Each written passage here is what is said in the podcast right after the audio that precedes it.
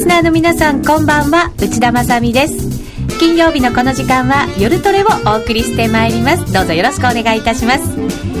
えー、さて今日のゲストまずはご紹介させていただきましょう。テクニカル分析で大人気です。アセンダント代表山中康さんです。こんにちは。よろしくお願いいたします。よろしくお願いいたします。なかなか相場は難しい局面じゃないかなと思ったりもしますけれど。そうですね。やっぱりちょっと今動きがあの方向感が出にくい状況になってると思いますし、はい、まあ、先ほども出てましたけどやはりもう月末期末っていうことで、積極的にやる理由がないっていうのはありますよね。そうなるとやっぱりトレンドも出にくかったりとか出にくくなりますよねであのー、まあ、変な話ですけども、例えばあのーなんだかんだ言って金融機関とかって、まあ、もちろん儲かりゃいいんですけれども下手に動いてですね損するとよろしくないっていうのもあるんで、まあ、あえてその期末を前にですね、あのプラスマイナスゼロならいいけど、まあ、マイナスは出してくれるなよってところだと思いますよね、うん、海外勢もやっぱり同じそういうまあ、海外勢の場合は日本と違って、えー、まあ、せいぜい四半期末という程度なので、えー、まあ、日本ほどではないと思いますけども、まあ、やはり、まあ、月末、うん、まあ、毎月月末とかになってくるとですね一生懸命やってるのは大体損してる人ですよね。儲かってる人はもうもう今月おしまいっていう感じで。確かに夏休みの時とか、えー、あとお正月の頃ですかね。そんなふうに言われ方もしますよね、ね、あの特に海外はどちらかというと12月が、まあ、年度末っていうようなイメージがありますんで大体クリスマスの時にトレードなんかはそもそもしないんですけども あの12月にトレードしてる人っていうのは、まあ、あまりよろしくない人っていう感じはありますよね損してたものを取り戻そうと頑張ってる。そうとか取り返そうみたいなね。そういう人しかもう参加してこないっていう。そうですね、はい、週明けすぐにまた新年度ということになりますのでで、ね。はい、えー、相場のことをしっかり考えるにはこの週末はすごくいいんじゃないかなと思ったりね、ね、しますので今日はじっくりお話伺っていきたいと思います、はい、内容ですがトレンドをつかむ投資手法ボリンジャーバンドから見極めると題してお送りいたします。足元の相場分析もいただきますしまた実践的な投資戦略も解説していただきます、えー、また FX 取引をもっと楽しむためのコーナーもご用意しています。ツイッターや番組ブログでご意見ご質問随時受け付けておりますのでご協力お願いいたします。それでは今夜も夜トレ進めていきます。改めて今日のゲストです。えー、テクニカル分析で大人気のアセンダント代表山中康さんです。よろしくお願いいたします。今日は山中さんにも資料をたくさんご用意いただきましたので、はい、えっ、ー、と、あのー、画面切り替えながらですね。すねちょっとあの、ユーストじゃないとなかなか厳しいところはあると思うんですけども、はい、なるべくあの、まあ、わかるように、うん、あの、ラジオだけの方にもわかるような形で進めていきたいなと思ってます。はい、よろしくお願いします。まずは、現在の相場の分析をじっくりいただいてから、チャート分析にも進めていきたいと思うんですけどそうですね。まあ、やはりあの、まあ、チャートだけっていうのも、まあ、あの、私好きなんですけども、えー、えー、じゃあ今、どういう材料があって、うん、で、そういった中でチャートはどういう形になってるんだろうっていうことで、まずはやはりその相場を取り囲む材料、で、特にその重要な、えー、ところである米国、日本、欧州と、まあ、このあたりはやっぱりあの少なくともある程度、今、何が重要なのかなっていうのは押さえとかないといけないかなと思いますので、そうですね、FX やるときって、テクニカル中心で、あんまりファンドは見ないんだよっていう方も多くいらっしゃいますけど、ただなんかこう、今、アメリカのその大きな中央銀行の流れが変わってきた時でもありますし、えー、そういう大きな流れをしっかり知っておくっていう意味では、ファンダも重要ですよね。そうですね、あの売買のきっかけっていうのは、やはりテクニカルの方が、うんあの、使いやすいとは思うんですけども、はい、例えば極端な話、もう絶対今じゃあドル高だよねっていうような材料しかない時だったらば、はい、まあそしたらドルを買うっていうことに対して、うん、あのー、なんて言うんでしょう。例えばそのテクニカルでもって、ドル買いのサインが出たら買う。で、仕切りでもって売る。で、うん、要は新規では売りからは入らないとかっていう、そういうやり方もありますので、はい、まあこのあたりはやはりあの、どういう状況に今はあるのかっていうのは、まず知った上で、うん、それから、まあ、あのーそれを、なんて言うんでしょうかね、フィルター、にっていうか、うん、まあ、そういったものが大前提としてあって、その中でもってまあテクニカルっていうのがいいと思いますね。はい。えー、まずはアメリカの動きが変わろうとしている時なので、そのアメリカから FMC も終わって、そうですね。ちょっとね、ドルが強くなるんじゃないかなっていうような内容でしたけれども。そうですね。まあ、うん、あの、おそらく市場参加者の方々が思っていたよりはちょっと強気のトーンっていう感じという、はい、まあ一応そういうあの話にはなってると思います。で、まあ QE 縮小に関してはまあ100億ドルずつ減ってる。これはあの予定通りということなんですけれども、うん、要はその後ですよね。うん、あの、じゃあそれが終わった後どうするのっていうような話が出たときに、はい、まあ今回6ヶ月なんていう具体的なあの期間なんかがまあ出てきましたので、まあそれでもって市場の方が意外とまあ米国の方が、えー、まあ利上げの思惑がちょっと少し前倒しになったんじゃないかみたいな、うん、まあそれでもってあのとりあえずあの時まあドル円は随分上がったなっていう感じだったんですけれども、はい、えーただ、まあ、これもですね、あのー、意外と FRB はですね、まあ、その、まあ、FMC メンバーの言ってることってぶれてなくて、ええ、で、まあ、あのーまあ、ずっと遡るとですね、もう本当に2013年の5月、うん、まあ6月、まあその頃に遡るっていうことになると思うんですけれども、えまあもともとその頃に、まあいわゆるバーナンキ議長当時の、えー、何を言ってたのかってことを考えると、うん、2013年内に QE 縮小を開始しようと。うん、で、まああのー、2014年中ぐらいには終わるよと。で、それからしばらくの時期を置いて、まああのー、いわゆる低金利の状態はしばらく続くんだよっていうことを言っててですね。で、まあ仮に、まあ今回そのイエレンさんの言ってることをやってて、うん、じゃあ、その2013年の5月に言ってた内容とですね、じゃあその2015年ぐらいに入ってから利上げっていうのは一体どの程度ズレがあるのかっていうと、それほどズレはないと思うんですよ。ただ、あのー、まあ今回初めてということと、あとはまあ具体的なそういうちょっと期間とかが出てきたっていうことで、まあ市場は反応したっていうことだと思うんですけれども、はい、まあ基本的にはもう1年、えー、ちょっと、まあ1年まではいかないですけどね、去年の5月、6月ぐらいの、えー、まあバーナンキさんが言ってた通りの動きで、で、その間、あの、政府機関の閉鎖とかいろいろありましたけど、結局全然影響出てないっていう形だと思いますんで。うん、そうですね。新興国とかかなり株式も為替も減らされましたけど、ね、あれもまた、こう、バーナンキさんがいろいろ発言をして、えー、どういうふうな反応をするのか、一応見てきた上で会話をしてきた、対話をしてきた、うん、まあ、それなりに、まあ、市場の、との、まあ、対話をうまくやってきてると思いますんで、えー、まあ、今のその、じゃあ、米国の方が、なんか大きく変化してるのかっていうと、それはまあ、ないと思います。うん、で、あのー、実実際に、まあ、雇用、まあ、失業率なんかは、まあ、実際のそのターゲットとかなくなりましたけれども、はい、まあ、これもあの、本当に着実に着実にまあ良くなってるっていうか、まあ、予定通りってところだと思いますんで、うん、ええー、まあ、規定路線っていうか、まあ、敷かれたレールの上を今は、着実に着実にですね、うん、それに沿って進めてるというところだと思います。ですね、ですから、まあ、あの、じゃあ、ドル売りなの、ドル買いなのっていうと考えるとですね、えー、まあ、これ、これに関しては、まあ、若干、まあ、ドル買いに作用しやすいかなという程度だと思うんですけれども、うん。はい、まあ、あの、あえて言うならば、まあ、今、あの、おっしゃられたように、その、新興国市場ですね、まあ、エマージング市場とか、そのあたりに、えー、今後、まあ、本当に影響が全くないのかどうかっていうところは、まあ、逆に一番気になるところじゃないかと思いますよね。そうですね。アメリカ本当に強気なので、そのあたりはあまり気にしてないような発言も。ね、やっぱり気にしてないんですか？いや、気にしてないことはないと思うんですけれども、えー、まあ、あのー、なんていうんでしょうか、やっぱり自分たちが一番大事っていうかね、あのー、アメリカほど自分たちが可愛い国がないんじゃないかっていうぐらい、やっぱり自分たち大事ですよね。なんか世界の警察みたいな存在でしたけど、そういうところは突き放しちゃうんですね。あとは、ただ、まあ、以前に比べると、まあ、やはりその、まあ、今回のロシアの話なんかにしてもそうですけども、まあ、米国の力っていうのはなんか、まあ、以前ほど、圧倒的ではないなというのはありますけどもね、はい、ドルの動き見てるとそんなふうに感じる方が多いようですね。すねうん。さてさて、あとは日本ですね。日本ですけども、これまあ消費税が上がって、うん、まあなんか先ほどからね、お酒買い込んでるなんて話もあったようですけれども、はい、あのー、基本的には、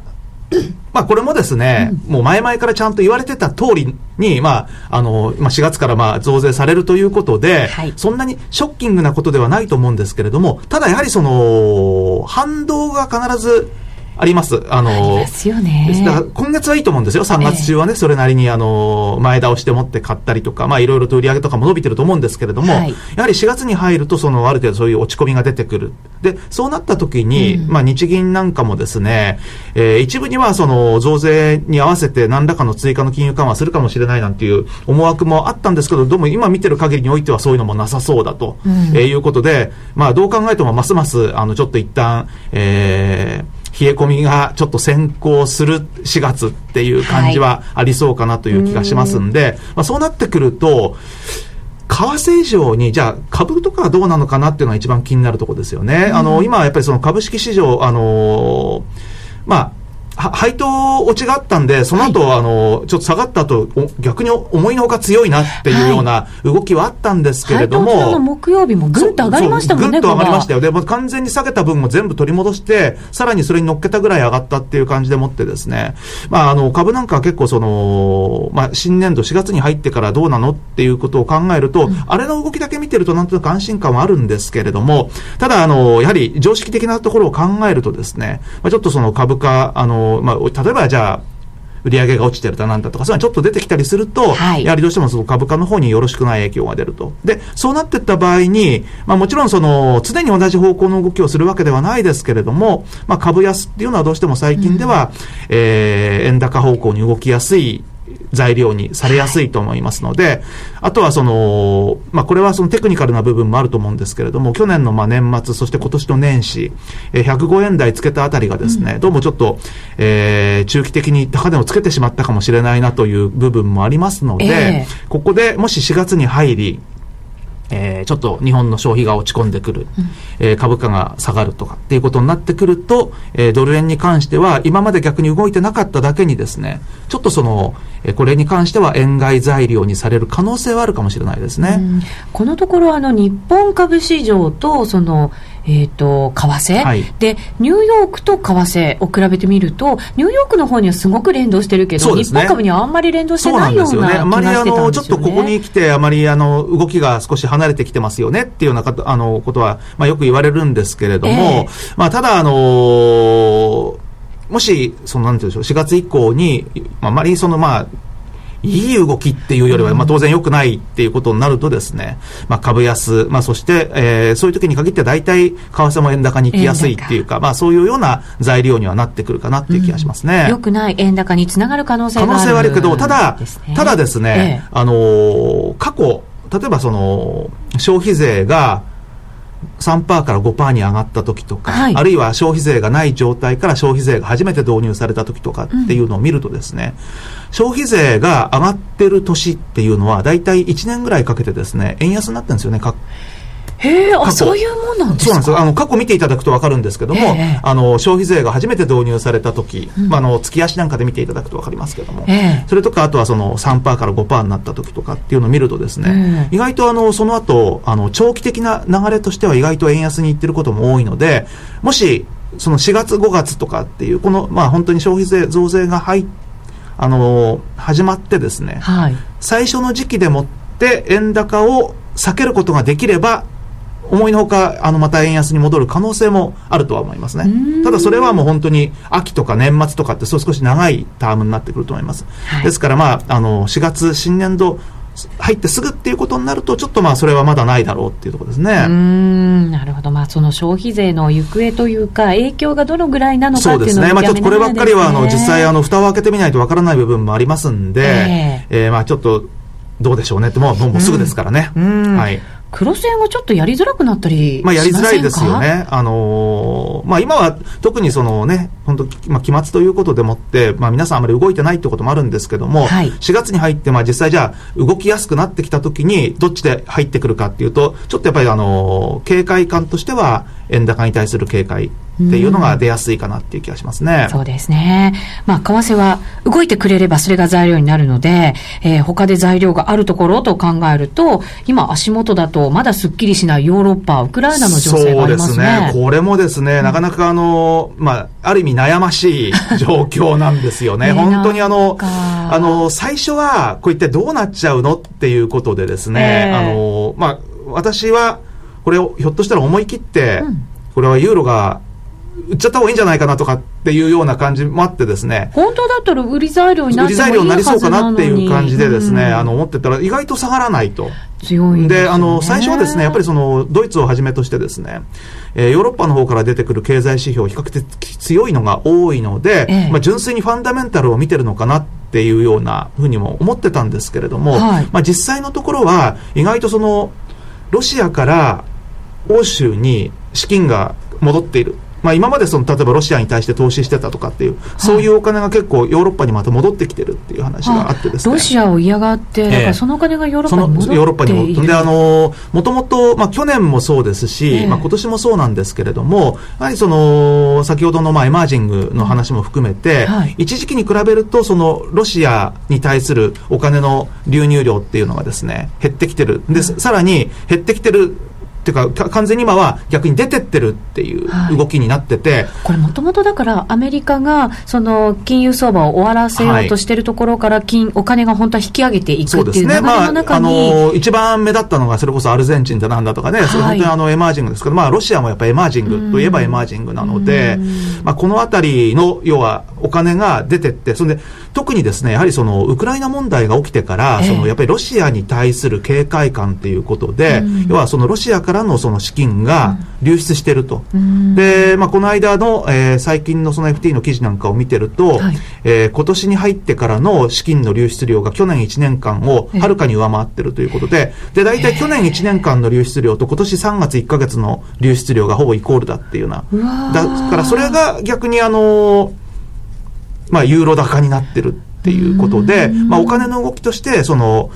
逆にそのロシアのえロシアからそのお金が引き上げて欧州に行ってるっていうような、まあ、それがまあユーロ高の動きになってるっていうことみたいですね。強い理由はそこにあったんですね。えー、そうですね。ただまあ、あのさすがにですね、水準的に、うん、まあ、あのもちろん、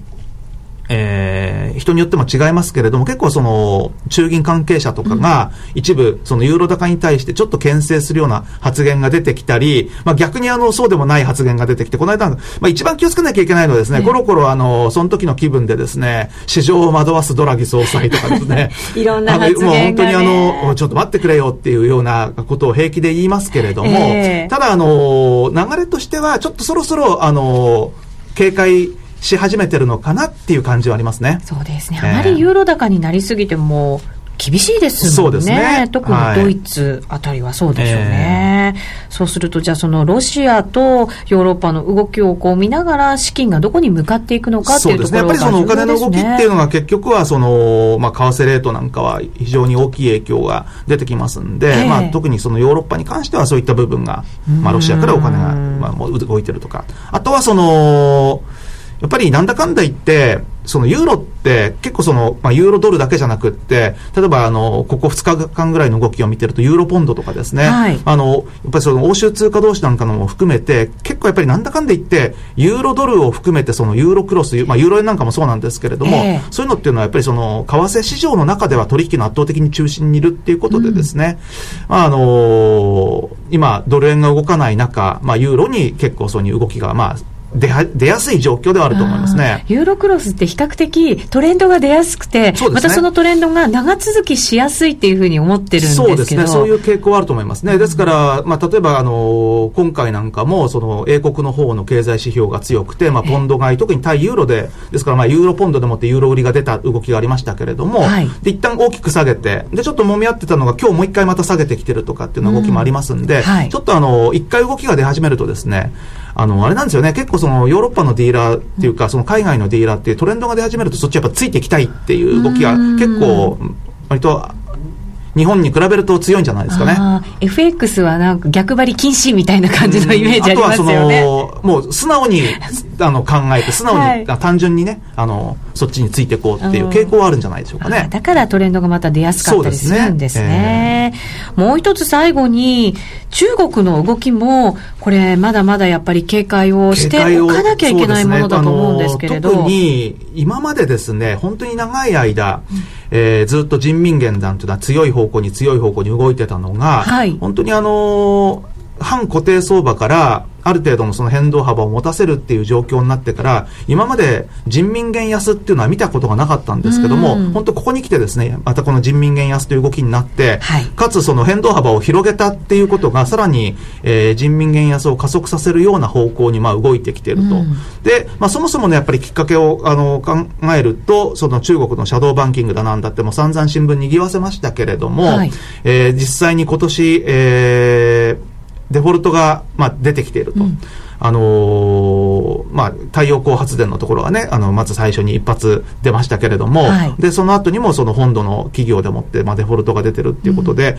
まずその、中国の、まあ、今までのその、イケイケどんどん的なのが完全に、えー、まあ、やっぱり行き詰まって、ってきてるっていうかですね、うん、その今までちょっといい加減だった部分がですねちょっとここそろそろやっぱり生み出しをしなくてはいけないっていう状況になってきてると思うんですよね、はい、でそうするとまあ多分中国に関しては本当に長い目で5年10年っていう単位で見たらまあもちろんまだ、えー、成長できるところって中国とかインドとかもう本当に限られてきちゃいますけれども、うん、今年っていうことに関して言うならばやはりその中国の例えばその上海株ですとか、まあ、そういったところが、えー、調整が入ってくる可能性、うん、まあえー、私の知り合いの、まああの、ファンドやってるなんか、もう半分から3分の1ぐらいまで下がってもおかしくないとかっていうようなことを言ってたりして、まあ、それはですね、多分ちょっとさすがに極端じゃないかなというふうに思うんですけれども。バブルが弾けるっていうぐらいじゃないと、そんな動き方ならないですからね。ね。そんなのは、あの、本当にあの、まあ、大暴落、うんもうバブル崩壊とかっていうふうにならない限りそこまではいかないんですけども、えー、なんかちょっとそういう動きを見てるっていうような話をしててですね、うん、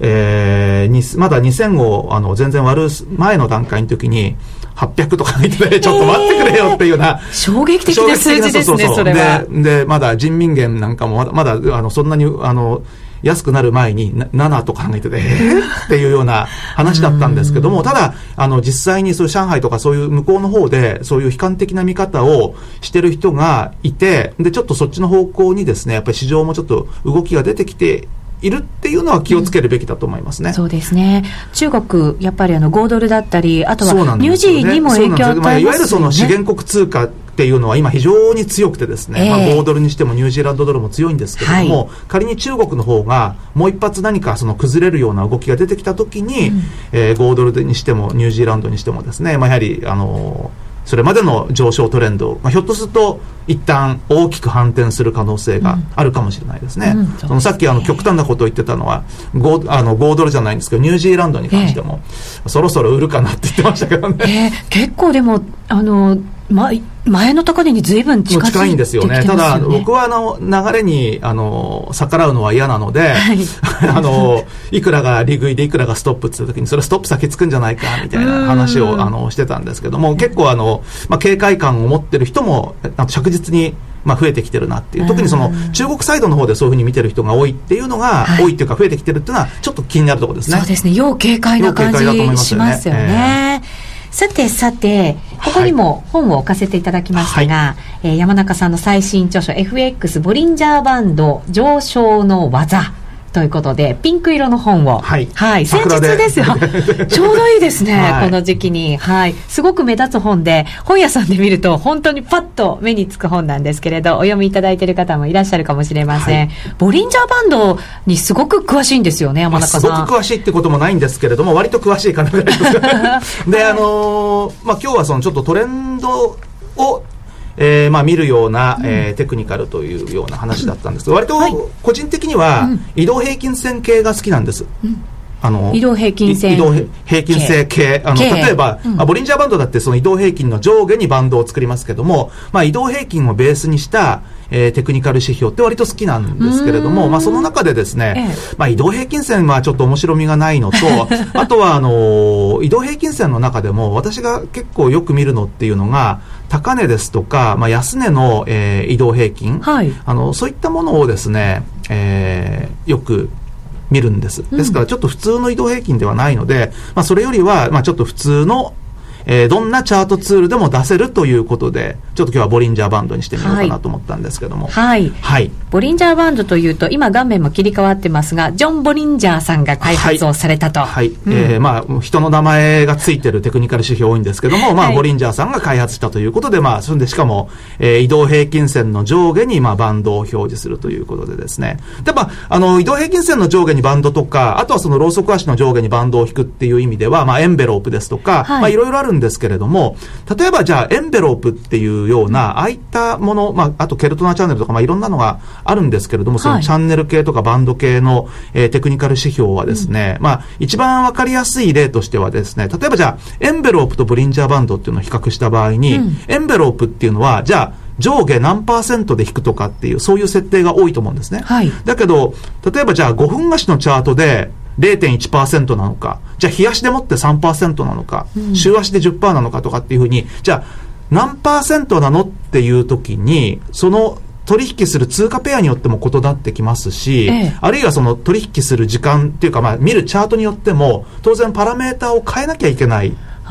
そのあたりがですね、あの、一般向けではないと思うんですそうですね。それやろうとすると結構面倒くさいし、だからごちゃごちゃしちゃう。冷やしだと、例えばじゃあ3%とかっていうような人いますけれども、えー、でも本当にじゃあそれ3%でいいのかっていうとですね、ドル円なんか本当動かなくなってくると3%でも広すぎるみたいな感じになっちゃいますけども、えー、あの、ボリンジャーバンドのいいところっていうのはですね、パラメーターは20期間、うん、で、プラスマイナス2シグマ、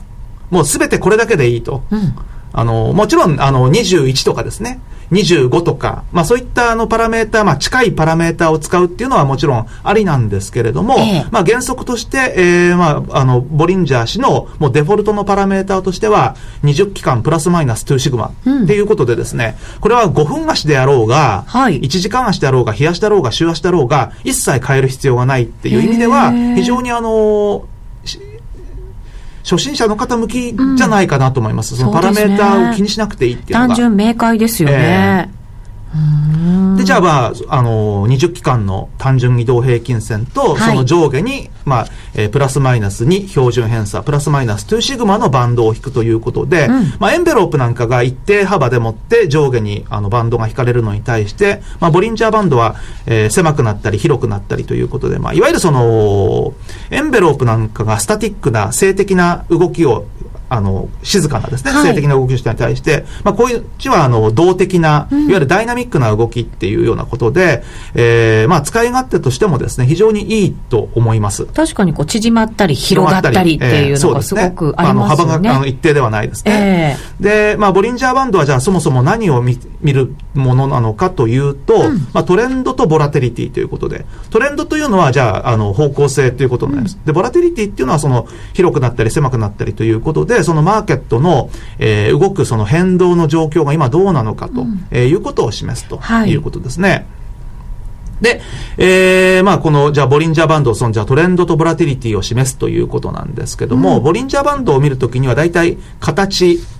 えー、を、まあ、見るのが、まず最初で、はい、で、まあ、その狭いところ、広いところっていうのがあるんですけども、うん、まあ、狭いところっていうのをスクイーズって言ってですね、うん、まあこれいわゆるそのボリンジャーバンドのバンドの幅が収束している状態ですね。ぎゅっと縮まってるところ、はい。そうなってくると、その次に起きるのは、エクスパンションといってですね、バンドの幅が拡大していく。あの、ラッパの先みたいにぐっと広がるんですよね。そうですね、ぐっと広がる。ここはまあまさにトレードのチャンスっていうことでですね。はい、動き出したその瞬間ですよね。そう動き出したそこがまあ、うん、まあ、トレンドのチャンスっていうことで、まあ、はい、まず形をまあ見ていきましょうと、うん、えー、いうことになるわけなんですけども、はい、その時に、じゃあそのボリンジャーバンド、その形を見ていくっていう時に、そのボリンジャーバンドと、まあ、ローソク足っていうのを、まあ、えー、まあ別にば、あのーバーチャートでもいいんですけども、えー、それとの関係を見ていった場合に、そのボリンジャーバンドとそのローソク足の位置関係っていうのはですね、うん、いわゆるレートが、これはあくまでも相対的に高いか、うん、低いか、というのを示してて、はい、絶対的なものではないです。あくまでも相対的に高いか低いかを示している。うん、で、ボリンジャーバンドの上の側のバンドえー、ローソク足が、ローソク足がここに、まあ、要は、ボリンジャーバンドの上側にある状態というのは、これは価格が相対的に高い状態です。上昇している。上昇している。うん、まあ、相対的に、だから、あの、絶対的に高いわけではないので、よくボリンジャーバンドのところに行ったから、そこは逆張りのチャンスだっていうのではなくて、ええ、あくまでもこれは上側のバンドに価格が位置しているってことは、これやっぱり価格が高い。上昇トレンドにあるんだということを、うん、よくバンドウォークなんて言いますけど、はい、だからあのバンドに沿って動くということを基本に考えておけばいいわけですよね。まあ、そうですね。まあ、基本的にはそういう感じですね、イメージ的には。で、まあ、下側のバンドに位置してるは価格が相対的に低いということで、うん、で、まあ、考え方としてはですね、まあ、その、いわゆるボリンジャーバンドと、ローソク足の位置関係としてですね、そのバンドに達したら、反転を考えるっていうのはよく言われるパターンで、はい、まあ、要は逆張り的な考え方なんですけれども、えー、一方、先ほどのここがトレードのチャンスって言った、そのスクイーズの状態からエクスパンションに広がっていく。で、それっていうのはバンドに達しましたねっていう時によく起きるんですけども、あの、バンドに達した場合には加速を考える順張りで、これはどちらかというと、えー、ボリンジャーバンドとその価格の位置関係っていうのを考えた場合は、相対的に高い、相対的に低い、つまりそれは上昇トレンドが始まってる、下降トレンドが始まってるというふうに考えた方がいい場合が多い。つまり、えー、まずは順張りで考えてみた方がいいことが多い。っていうふうに、あの、言えると思います。まずは順張りで考える。まずは順張りで考える。はい。そして、じゃあ、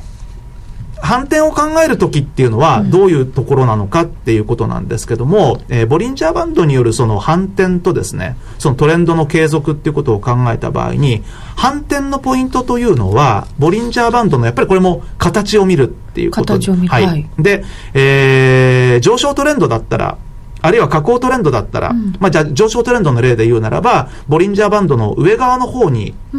ローソク足がずっといってるんですけども、はい、その時に、ローソク足がない方のボリンジャーバンドのバンド。例えば上側にあるんだったら下側のバンド。下に広がってる方ですか？はい。で、下側にレートがあるんだったらば、ええ、上側のバンド。つまり、うん、その本来動いてるのと反対側のバンドの形に注目同じようにこう広がって、その時にですね、ね。あの、同じように広がるんですけども、あんまりなんか逆方向を見てる記憶がなくて。ここ結構重要なポイントなんで、ちょっと次に、あのユーストをご覧の方にはちょっと絵でもってご覧いただいた方がいいと思うんですけど、はいうん、あとはそのバンドウォークっていうのはですね、はい、まあ、ボリンジャーさんは、パーセント B というテクニカル指標を使って判断してですね、うん、パーセント B? パーセント B、パーセント B って何なのっていうとですね、うん、えー、ローソク足が、ボリンジャーバンドと真ん中の、えー、中心の移動平均線も含めてなんですけども、どこに位置しているか。えー、移動平均線の位置にローソク足があるんだったら50、うん、上側のバンドにあるんだったら100、下側のバンドにあるんだったら0っていう、まあそういうような、えー、もので、完全にバンド抜けちゃってる時には110だったり120だったりとか、えー、完全に下に抜けちゃってる時はマイナス25だったりみたいな、はい、まあ要は単純にもうそういうふうに、えー、バンドの中で、今、ローソク足がどこにあるのかっていうのを、えー、基本的にはその、まあ、大体マイナス30から130ぐらいの間に収めた、うん、あの、オシレーター系、オシレーターって言ってちょっと変なんですけどね。まあそういったあの指標ということになります。はい。それも合わせて見てそうですね。まあ合わせて、ね、えー、あ見ていこうというふうに思うんですけれども。それは全然知りませんでまず、あのーはいこちらはですね、そのエクスパンションとその後の動きということで、先ほど言ったですね、えー、ここでは、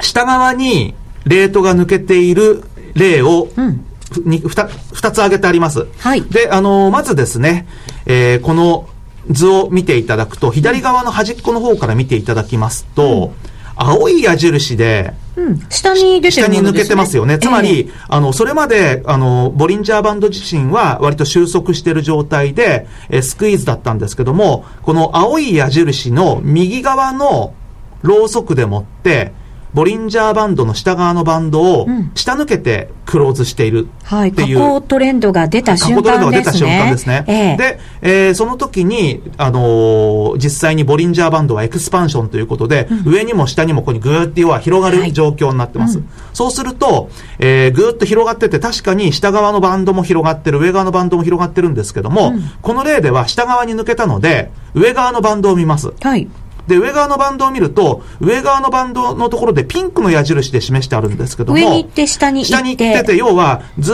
っと、あの、両方とも広がってたところで、ある時点でもってカクンと、ピンクの矢印が示したように方向転換してます。そうですね。山をつけてますよね。はい、で、まあ、右側のところにも下抜け、エクスパンション、上側バンドの方向転換って書いてありますけど、はい、上側バンドの方向転換したときに、まだ、下側のバンドというのは、エクスパンションというか、どんどんどんどん下がっていってます。うん、つまり、えー、ボリンジャーバンドのエクスパンションが起きてるときに、うん、抜けた方と反対側のバンドというのは、ぬまあ、要は抜けてない方ですよね、はい、あの反対側のバンドっていうのは、タイミングが違って方向を変えるんですね。本当だ。で、上の方がだから早いんですね。そうです。上の方が早いんです。それでその、転換したところに、カクンと向きを変えたところに黄色のラインマーカーで、線を引いたんですけども、えー、その黄色のラインマーカーで線を引いたところが、ここが逆張りポイントです。あ、そうか、一旦底根になってるんですね、ここで。ですから、青い矢印でもって、下に抜けて、エクスパンションが始まったところがトレードのチャンスなんで、そこでは売りから順張りでもって売りで入って、それでもって上側のバンドの形の変化に注目してですね、上側のバンドがカクンと向きを変えたところでもって、リグって今度は、あの、土点でもって買う。うん。これいいですね。私逆のその線を全然見てなかったんですよね。逆の線を見るんですね。それで、右端の方のところにも同じように、青い矢印を引いた次の足でもって、ローソク足がボリンジャーバンドの下側を抜けてクローズしてます。はいさあ、そうしたらどうするのかっていうと、これエクスパンションが始まってますんで、上側のバンドをやっぱり見るわけですね。はい。そうすると上側のバンドが向きをカクンと変えてるところにここも黄色のラインマーカーを引いたんですけど、まあこれはですね、あまりはっきりとした、えー、反転にはなってないんですけれども、まあ要は、青い矢印のところでもって、そのエクスパンションが始まりましたと、どちらのケースも。はい、で、そこはあくまでも順張りで考える。つまり下降トレンドを見ましょうと。で、えー、反対側のバンドの向きがカクンと方向転換したところ、そこは、えー、一旦ですね、うん、そのトレンドの、えー、一旦終わりと。終わり。はい。そうです。まあ、うう一旦だから利確して、いいわけですよね。はい、で、また次のチャンスを待ったり、はい、少し逆張りを、まあ欲張りですけど、そうですね。してみたり、お上手な方は、はい、はい。してみてもいい。ただ、あくまでも逆張りしてるってことだけは、この、しっかり頭に入れながらそうですね。で、あの逆張りをするときにはやはり注意しなきゃいけないのは、えー、このトレンドというのは、まだ続く可能性があるのかどうかっていうところを気にしなきゃいけないっていうことになります。はい、うん。そうするとそのトレンドがしっかり分かる方法というの分かる方法としてはですね、えーこれは、あの、ボリンジャーバンドを2個見るという方法がありまして。2個はい。うん、えー、まあ、2個重ねられれば2個重ねてみるっていうのが一番いいんですけれども、うん、重ねられない場合はチャート2枚出して、ええ、まあ、あの、比較すればいいっていうことになるんですけども、ううね、えー、ここでは長期ボリンジャーバンドとトレンドの発生ということでですね、はいうん、えー、まあ、デフォルトのパラメーター20期間というものを短期ボリンジャーバンドと呼ぶならば、うん、えー、長期ボリンジャーバンドというのは、ここでは50期間。うん、もうこれもですね、もう固定でいいんです。20と50でいいですね。はい。はい、もうこれはあの、まあ、ボリンジャーさんのパラメーターということで、20と50で。うん、で、この2つのボリンジャーバンドを重ねてみるとですね、トレンドが発生しているときに、トレンドが発生している先ほどのケースだったら、下側のバンド、はい、重なって動きます。トレンド発生時は。トレンドに発生している方向の線は重なってるんですね、はい、20と50が。そうです。はい、で、例えば上昇トレンド、今、さっきのケースだったら下降トレンドなんで、ええ、あの、下降トレンドの場合は、下側のバンドが重なって、うん、上側のバンドは乖離します。一方、上昇トレンドだったらば、上側のバンドが重なって、下側のバンドが乖離します。うん、なるほど。これ実際にじゃあチャート見ながら、そうですね。教えていただいた方が良さそうですね。これドル円なんですけども、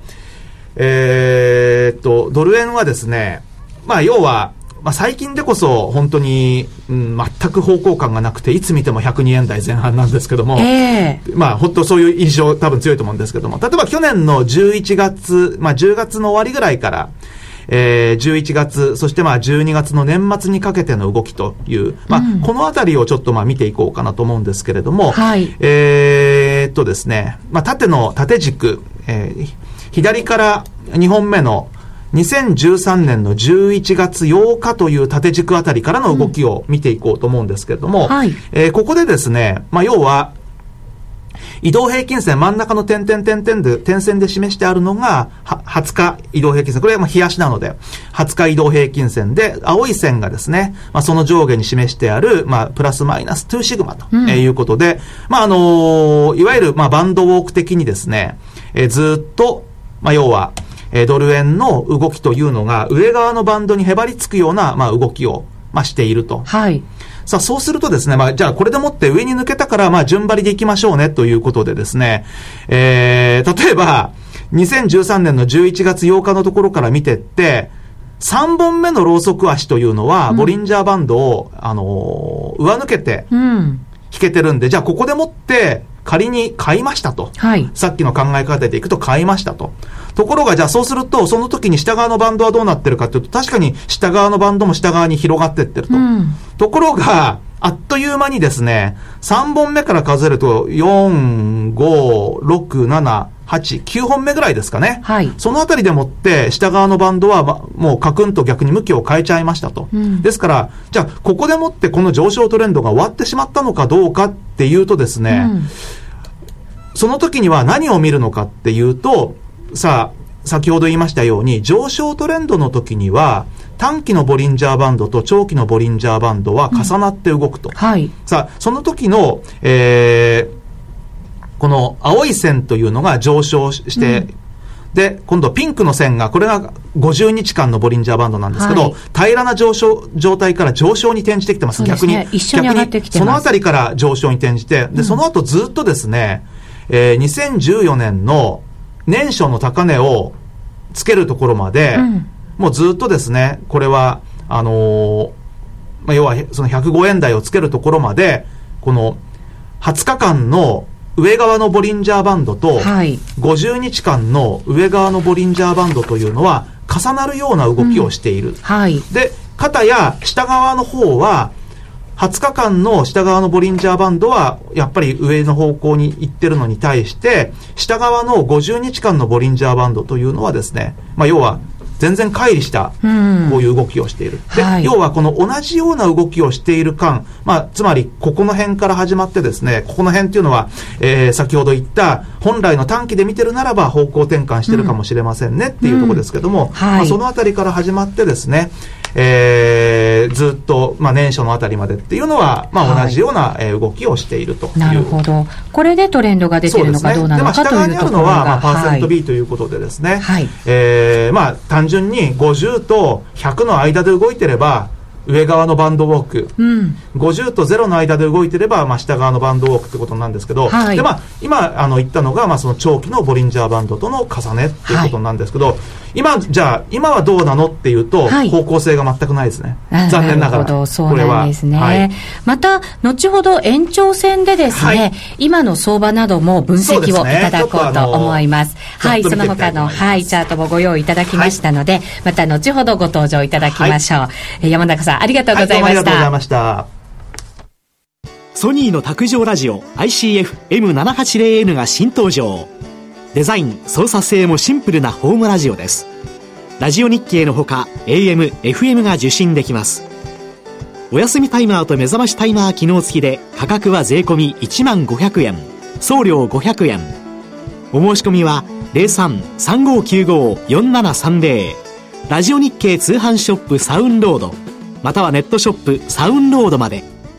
競馬中継が聞けるラジオ日経のテレドームサービス東日本の第一放送は0180-99-3841、99-3841。西日本の第二放送は0180-99-3842、99-3842。情報量無料、通話料だけでお聞きいただけます。ラジオ日経ラジオ日経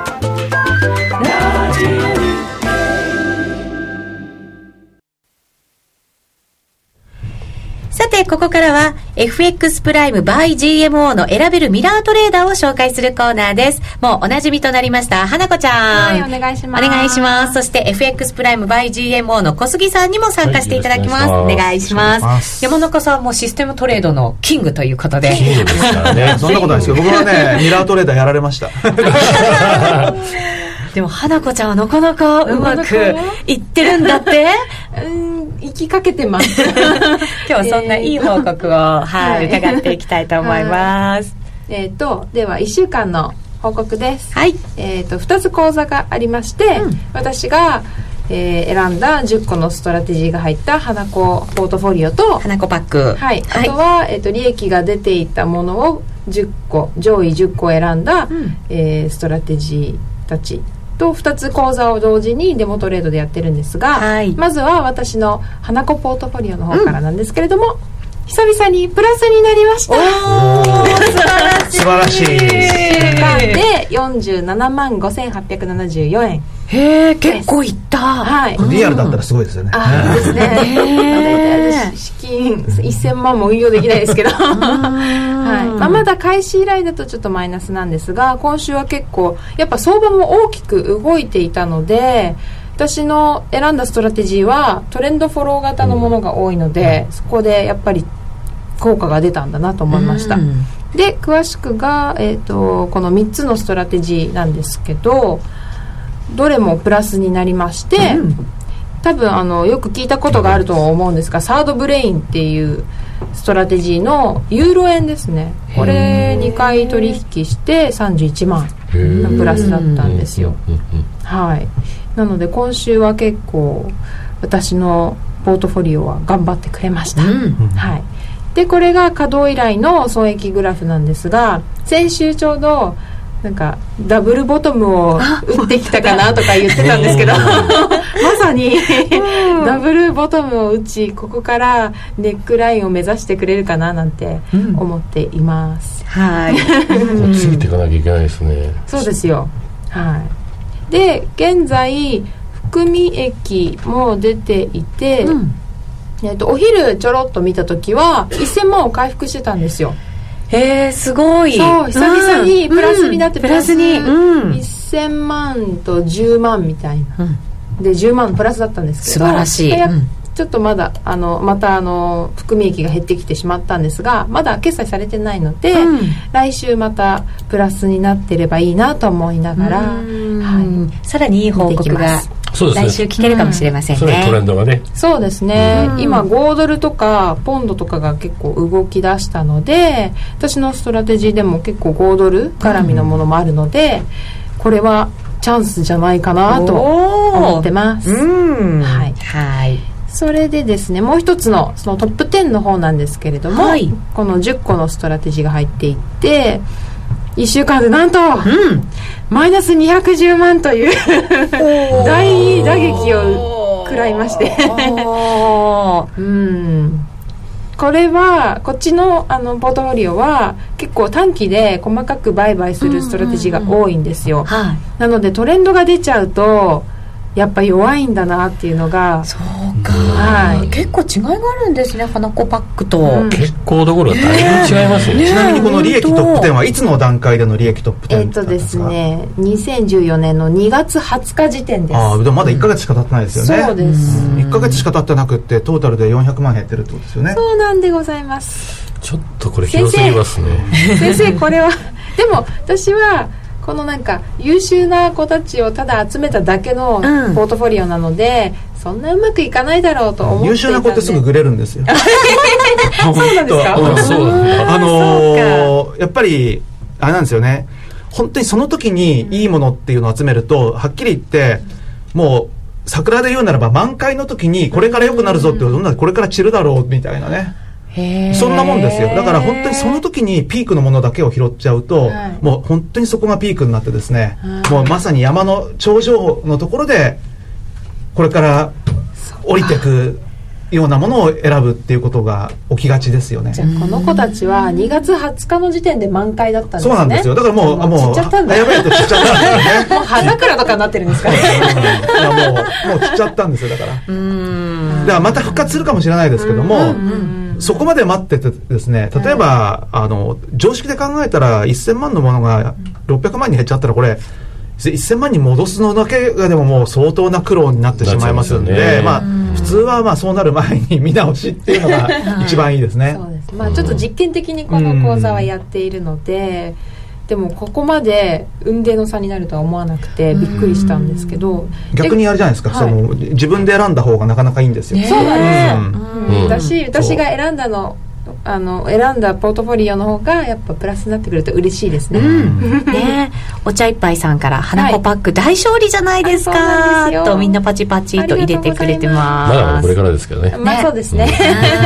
でも今まではそのデモ期間が1か月って限られてたのでもうこの時点で終わっちゃってたんですけどそうですね。ここからまたあのちょっとあの長くできるような設定にしていただいたので、うん、もうしばらく見ていって回復するところも見届けたいと思います。そうですね。そしてもっとプラスになるところみたいですね。私たちも見守りたい。と思います。はい。はい。はい。ですであ一応このかあのトップ10の稼働以来の損益グラフもお見せしますと、うん、これもう本当まさに満開の後どんどん散ってっている様子が、ね、なんか山道下ってる感じですもんね。そうなんですね、うん、あえてこの利益トップ10は選ばないっていうのも一つの選び方なのかなそれはもうねあのトップ10とかですね、うん、T スコアの高い順とかですね、もうこれはろくな結果にならないです。だからある程度そのいろいろと見て、うん、これから良くなりそうなものがね見つけられればいいんですけども、あの今この収益グラフ、まあ、いわゆる損益曲線見てもですね、はい、僕今どんどんどんどん下がってるじゃないですか、うん、もしこれが仮に下がってるのからトレンドが今度上向きになってきたとするならばそれはそれでチャンスなんですよね、うん、でさっきあの花子パックの方は、下がってたところから見事にあのそれこそレジスタンスラインをですね、ここに上抜けてるような形になってるじゃないですか。でそれいいパターンなんですよ。でましてダブルボトムだし、ね、そうなんです利益ワースト10とかあればああそうですね。逆それを選んで。選んでね。それも勇気がいりますけど。だからあれなんですよ。あの別にワーストである必要はないんですけれども利益がそれまで結構あまり冴えないよねっていうのが明らかに上向きに転じてきてて、うん、レジスタンスを上抜けてるようなポートフォリオを探すといいと思います、ああそうかそうか。相場も変わってトレンドも変わったよっていうことになりますもんね。うん選び方も。だから損益曲線をあの一番簡単なのは損益曲線を見て、うん、それまで下がってたのが上向きに転じてるようなものを見てあげると意外といいケースが多いと思います、はい。セミナーがあるとか、あそうなんですよ。来週、まあ、4月のあ再来週か。4月の9日にまたあの、はいえーと、ミラートレーダーの基本セミナーをストスタートしようかなと思ってまして、はいうん。はい、まあ、ぜひ、まあ、これからちょっとミラーを始めてみたいなとかまあ、あの使い方よくわからないという方は、ぜひご利用いただければなというふうに思います、うん、この時間もたくさんなんかリスナーの方々からコメントをいただくようになってきまして、うん、注目されてるんだなっていうのを実感としてね私たちも感じてますけれども。そうですね、ミラーのねツイッターが非常に多くそうなんです。最初の頃よりすごい盛り上がっていただいて嬉しいです、ありがとうございます。そうですね、そういうセミナーもうまく活用していただけるといいかもしれませんね、ね、はい、はい、詳しくは FX プライム by GMO のホームページ、はい、はい、でご確認をいただきたいと思います思います。それではここでお知らせです。今話題のシステムトレード、選べるミラートレーダーが FX プライム by GMO でもついにスタート。選べるミラートレーダーでは、ストラテジーと呼ばれる運用実績の高い投資戦略を選択するだけで、24時間自動で売買、収益チャンスを逃しません。また、為替のプロが厳選したストラテジーのパッケージ、ストラテジーパックも多数ご提供しております。システムトレードを始めるなら FX プライム by GMO の選べるミラートレーダーをご利用ください。株式会社 FX プライム by GMO は関東財務局長金商第259号の金融商品取引業者です。当社で取り扱う商品は価格の変動などにより投資額以上の損失が発生することがあります。取引開始にあたっては契約締結前交付書面を熟読、ご理解いただいた上でご自身の判断にてお願いいたします。詳しくは契約締結前交付書面をお読みください。小杉さんありがとうございました。はい、花子ちゃんありがとうございました。気になるレースが今すぐ聞ける。ラジオ日経のレース実況をナビダイヤルでお届けします。開催日のレースはライブで3ヶ月前までのレースは録音でいつでも聞けます電話番号は0570-008460 0570-008460 0570を走ろうと覚えてください。情報量無料かかるのは通話料のみ。ガイダンスに従ってご利用ください。CD 金井さやかの90日で仕上げる TOEIC テスト。ステップバイステップコーチング好評発売中。500分にも及ぶ音声ファイルとボリュームたっぷりの PDF ファイルを1枚に収納。しっかり確実にテストに向けた指導を受けることができます。お値段は5250円。送料500円。お申し込みお問い合わせは03-3595-4730ラジオ日経通販ショップサウンロードまで。